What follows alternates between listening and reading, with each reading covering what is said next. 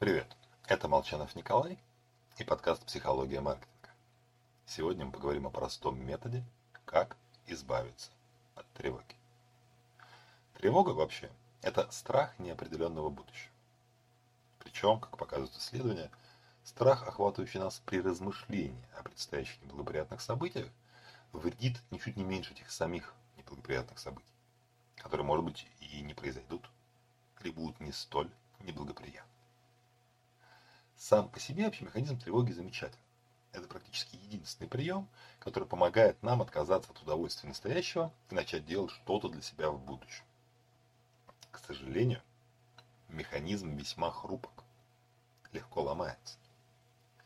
В результате мы постоянно беспокоимся о том, что только может произойти. В реальности ничего страшного нет, но мы переживаем из-за ужасных картин в нашей голове. Тревожась о будущем, мы гарантированно делаем плохо себе сейчас. Прекратить думать о том, чего мы боимся или хотим в будущем, вообще огромное достижение.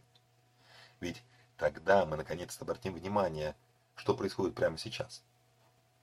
Для этого придется использовать слово, истрепанное тысячами энергетических гуру. Нужно, когда мы сосредоточимся на том, что мы делаем, мы практикуем осознанность. А как отвлечься от пены постоянных мыслей? Большой лайфхак.